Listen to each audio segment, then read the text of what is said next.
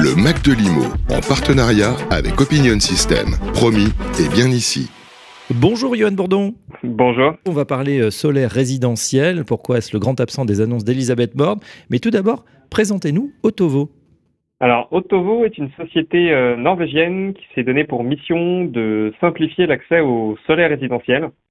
Donc ici, on parle de euh, solaire photovoltaïque, donc les panneaux qui créent de, l'énergie, de l'électricité grâce aux rayons du soleil. Hein. Donc on parle de, de panneaux thermiques, c'est deux choses qui sont différentes. Très bien. Euh, justement, est-ce que vous avez quelques chiffres à nous donner sur le solaire, le solaire résidentiel? Qu'est-ce que ça représente en France? Alors, en France, le, nombre d'installations accordées en autoconsommation, donc ce qu'on appelle euh, l'autoconsommation, c'est le fait de euh, créer sa propre énergie et de l'utiliser pour ses, pour ses usages quotidiens. En France, il y a environ 270 000 installations qui sont raccordées à fin de, du trimestre 1 2023. D'accord. Euh, et ça représente en capacité euh, voilà, électrique, on peut le mesurer? Alors oui, c'est les choses qu'on mesure et en fait ce qui est, euh, ce qui est intéressant d'avoir en tête pour se donner une idée de la part du photovoltaïque en France, c'est de, de, ramener ce nombre d'installations à accorder au nombre de maisons individuelles qu'on a en France. En France, on a environ 16 millions de maisons individuelles.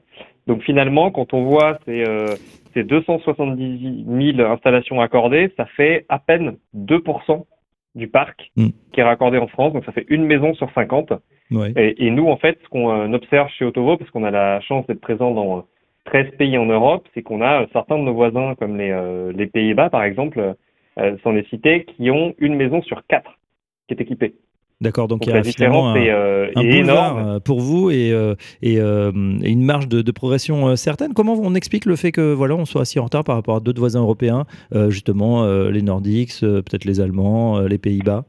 Eh bien, en fait, on a du mal à se l'expliquer. C'est-à-dire que d'un point de vue purement technique, intérêt, opportunité, il n'y a pas de raison particulière en fait à ce que le solaire se, se développe pas. C'est-à-dire, je prenais tout à l'heure l'exemple des, euh, des Pays-Bas qui ont une maison sur quatre qui est équipée de panneaux solaires. Euh, il fait pas plus beau aux Pays-Bas euh, qu'en France, donc c'est c'est pas un problème de, de soleil.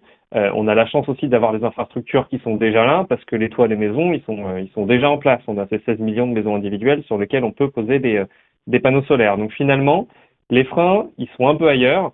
Ils sont dans un coût de l'électricité qui est encore bas par rapport à nos voisins européens, notamment euh, liées au euh, bouclier tarifaire que, euh, que l'État a mis en place et, et a maintenu pour le moment.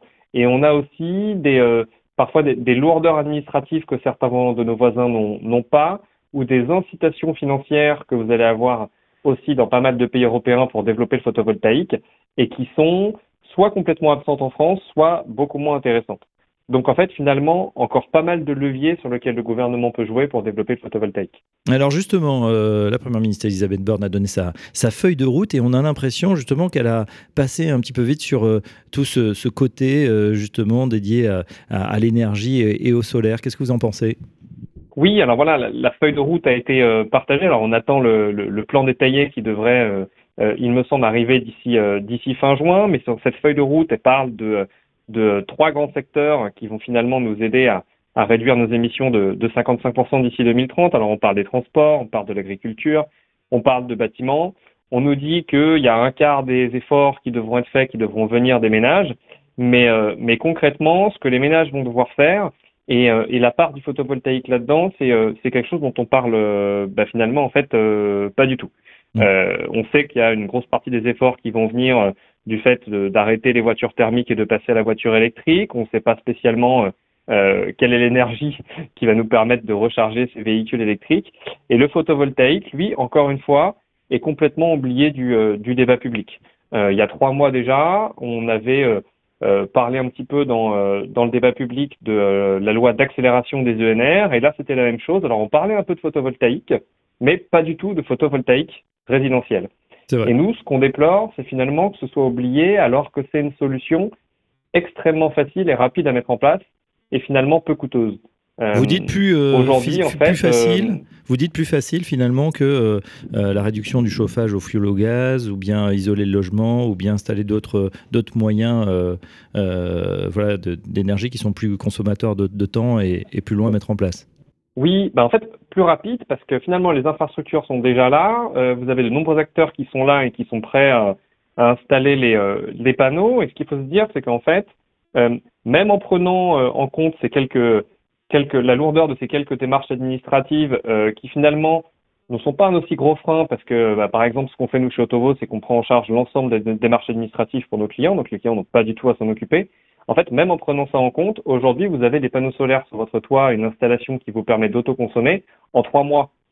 Donc c'est extrêmement rapide par rapport à pas mal d'autres travaux en fait que vous pouvez faire sur la rénovation énergétique de votre euh, bâtiment. Donc finalement, en fait, ce qui fait que c'est pas encore développé, c'est pas mal d'a priori euh, qu'on a encore sur le sur le solaire.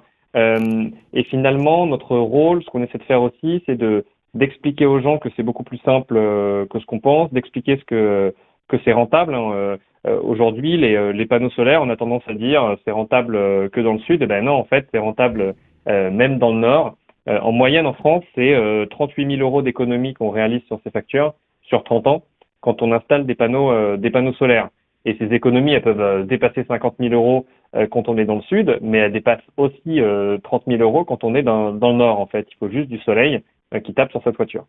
Et eh ben voilà, on en sait un petit peu plus en tout cas sur ce solaire résidentiel, 38 000 euros euh, sur 30 ans et même peut-être un, petit peu plus. En tout cas, on a du retard, on l'a noté vis-à-vis de nos voisins européens qui sont très bien équipés, équipés pardon, une maison sur quatre euh, contre un chiffre beaucoup plus bas en France. Un grand merci Yoann Bourdon, je rappelle que vous êtes directeur marketing et communication d'Autovo et à très bientôt sur Radio Imo.